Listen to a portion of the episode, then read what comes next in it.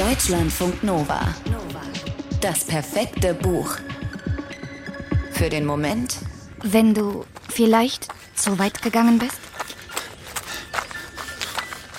Grüns Lunge brennt. Sein Herz schlägt so laut in seinem Körper, dass es alles übertönt.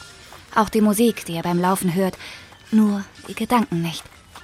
Grün zieht das Tempo an, als könnte er so seinen Gedanken entkommen. Aber das klappt natürlich nicht. Die sind einfach viel zu laut und zu durcheinander.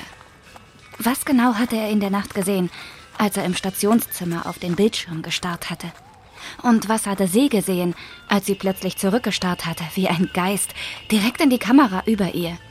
Wusste sie, wen sie durch die Kamera angesehen hatte? Wusste sie, wo sie war?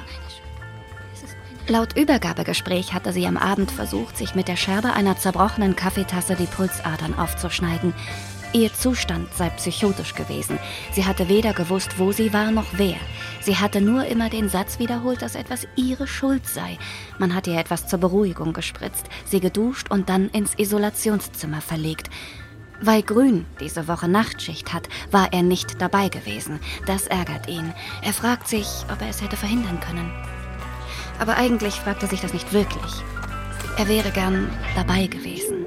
Schuld. Es ist meine Schuld. Und dann hatte er sie beobachtet. Sie da drinnen, er da draußen. Sie vor der Kamera, er vor dem Bildschirm.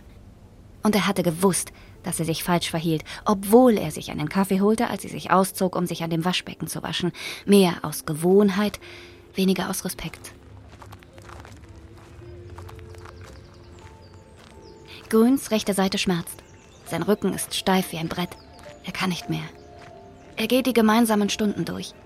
Er sieht sich mit ihr abends hinter der Klinik auf der Treppe sitzen, selbstgedreht rauchen und reden. Er spürt jetzt wieder die Starre, die er gespürt hatte, als sie ihm beschrieben hatte, wie es ihr gerade geht, mit den Medikamenten, in der Klinikumgebung, wenn sie nicht schlafen kann. Er hatte ihr zugehört und sich dabei selbst gesehen, wie er sich als kleiner Junge im Gras versteckt hat, unfähig sich zu bewegen oder unwillig sich zu bewegen, wie ein Häschen in der Grube. Grün läuft seit knapp einer Stunde. Es geht ihm trotzdem nicht besser. Also trabt er zurück, zurück nach Hause. Zu seiner Freundin Josephine, zu seiner kleinen Tochter Maja, zurück zur tröstlichen Routine. Aber in Gedanken ist er immer nur bei ihr, bei der Patientin aus Zimmer 124, die ihm so fremd ist und doch so nah, die ihn rausholt aus sich selbst oder aber reinlässt zu sich. Grün sucht noch nach Worten, die das beschreiben, oder nach dem Ort, an dem das alles gleichzeitig passieren kann, oder nach einem Namen für sie. Ungefähre Tage heißt das Romandebüt von Annika Domenko, das von der Begegnung zwischen einem Pfleger in einer psychiatrischen Klinik und einer seiner Patientinnen erzählt. Sie ist nicht die einzige Person, für die der Pfleger, den alle nur Grün nennen, Verantwortung übernimmt, aber die, für die er sie missachtet, die Verantwortung. Oder missbraucht? Weil diese Frau, die Anfang 20 und somit halb so alt wie Grün selbst ist und keinen Namen trägt, etwas in ihm weckt.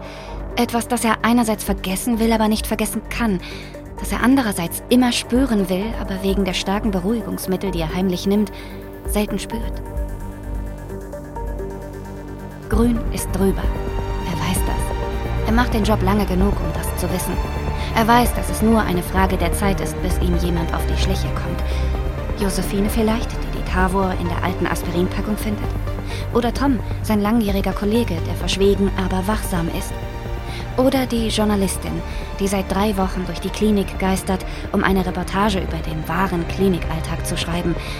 Wenn diese Frau wüsste, dass Grün die Akten vermerkelt der Patientin manipuliert, um mit ihr allein sein zu können, dass er behauptet, eine Musiktherapie sei für die Patientin nicht möglich, aber er könne sie heimlich Klavier üben lassen, wenn sie es niemandem sagt, wenn die Journalistin wüsste, dass er diese Patientin Kind nennt und dass er sie berührt, wäre dann endlich Ruhe?